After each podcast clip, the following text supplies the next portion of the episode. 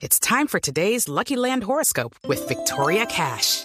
Life's gotten mundane, so shake up the daily routine and be adventurous with a trip to Lucky Land. You know what they say. Your chance to win starts with a spin.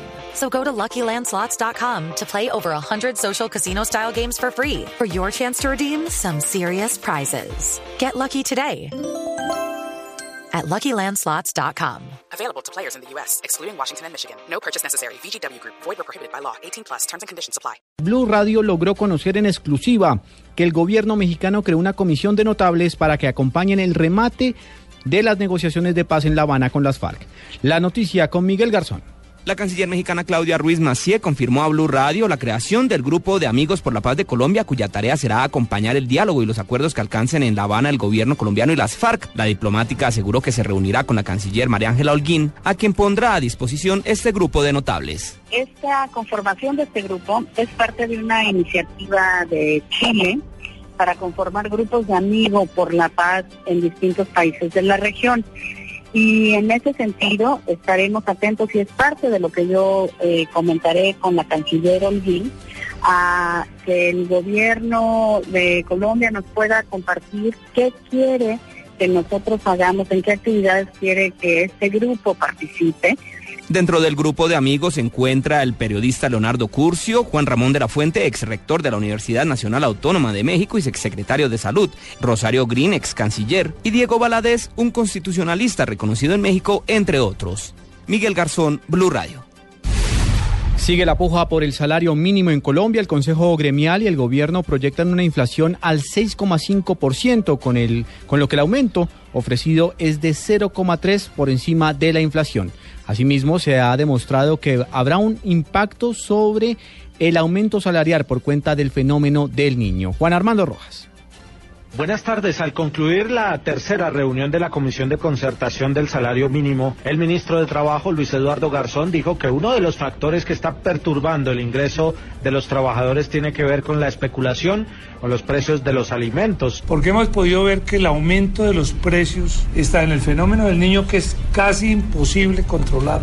Precios por efecto de un tema natural que es muy difícil saber su profundidad o su dificultad el tema de la devaluación y su implicación, su implicación con importación de alimentos. El ministro Garzón, quien es mediador entre empresarios y trabajadores para intentar una concertación en torno al ajuste de sueldos para el año entrante, señaló que el gobierno está comprometido a buscar mecanismos para frenar la especulación con los precios de la canasta básica y mejorar los ingresos de los trabajadores. Desde el Ministerio del Trabajo, Juan Armando Rojas, Blue Radio.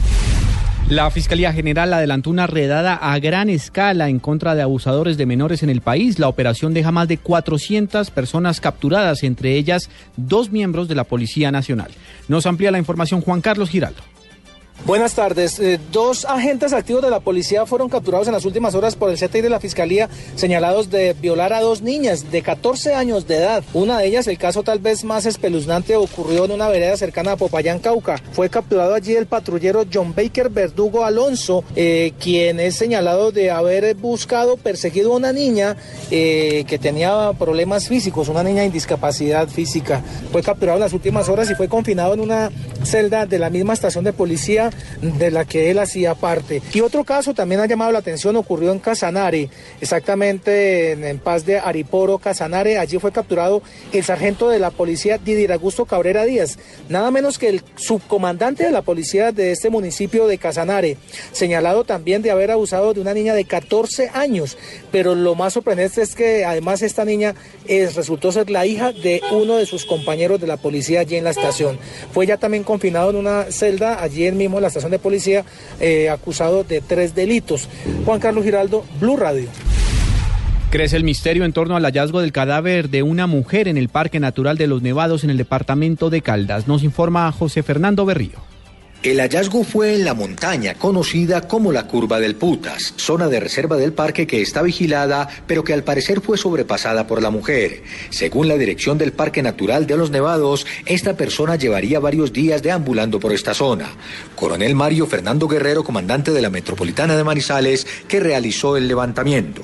Por parte de los guías turísticos, esta persona no se le había permitido el ingreso que está restringido precisamente para ese sector La mujer de aproximadamente 35 años aún no ha sido identificada y su cuerpo permanece como NN en medicina legal del Hospital de Caldas.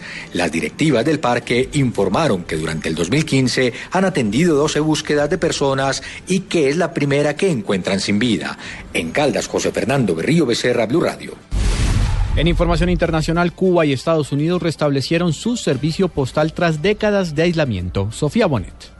En un comunicado, la Cancillería cubana anunció que un año después de iniciar su histórico acercamiento diplomático, Cuba y Estados Unidos restablecieron el correo postal directo interrumpido hace más de medio siglo. Por su parte, el gobierno anunció que ambas partes acordaron restablecer el servicio postal directo entre los dos países mediante la implementación de un plan piloto para la transportación del correo que comenzará a ejecutarse en las próximas semanas y se prevé pueda instituirse de forma permanente en el futuro. Sofía Bonet, Blue Radio.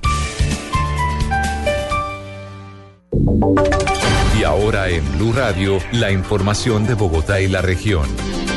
En noticias del centro del país, la Procuraduría General llamó a juicio a tres integrantes del Cuerpo de Bomberos de Bogotá por la muerte de un menor de edad en el curso de bomberitos. María Camila Orozco.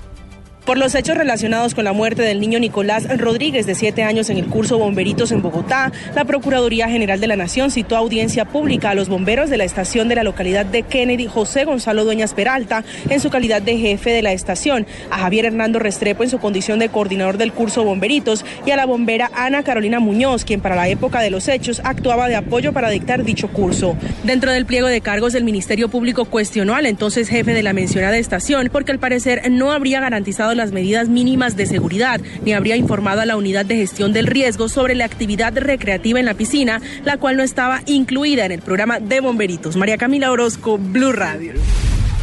Estudiantes de la Universidad de Los Llanos denunciaron irregularidades para la elección del nuevo rector. Desde Villavicencio, Carlos Andrés Pérez.